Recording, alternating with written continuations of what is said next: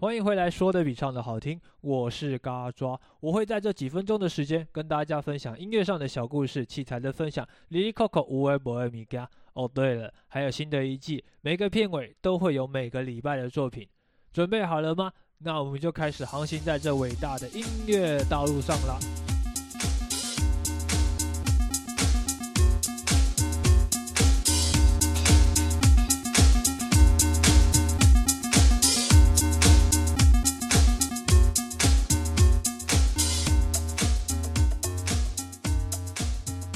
在这边恭喜大家，二零二零过去了，大家都努力的活下来了。要活过二零二零，真的不简单，太多的事物还有灾难，通通都发生在二这一年。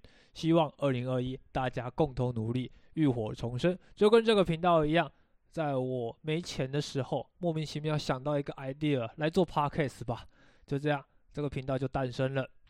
不过说真的，这么久没更新，我不是偷懒呐。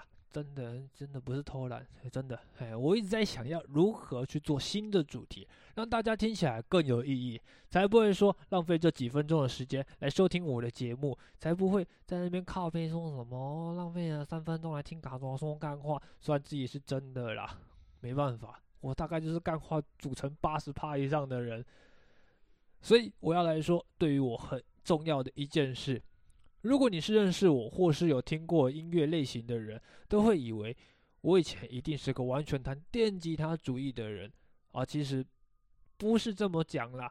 那以前的我是弹古典吉他，而且还不是正规的用古典吉他来弹古典吉他，是用民谣吉他来弹民谣吉他。在这边没有弹吉他的人一定会很好奇，古典吉他是什么，民谣吉他是什么？这些我放在之后的频道慢慢介绍。而那把民谣吉他，正是我走上音乐道路很重要的一把琴，重要到我一定要在我的节目上隆重的介绍它。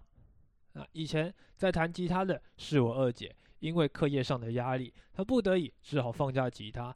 那你知道我也不会弹，那我只能把它当做圣物一样看待，只可远观不可亵玩焉呐。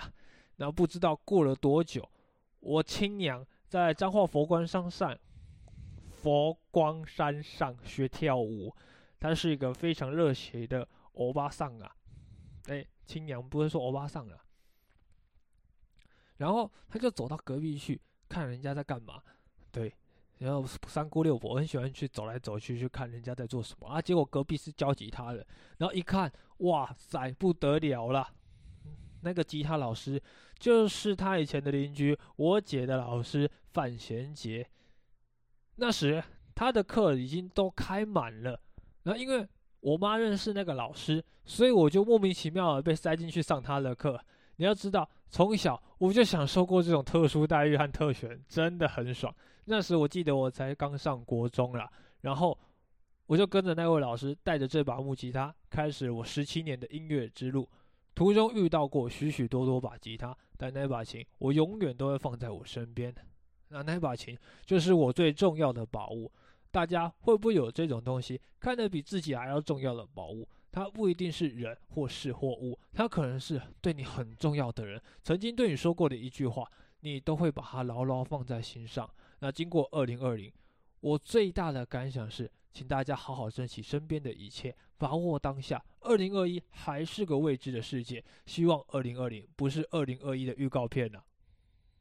那二零二零这部烂片也随着一零一的烟火留在那边，大家共勉之。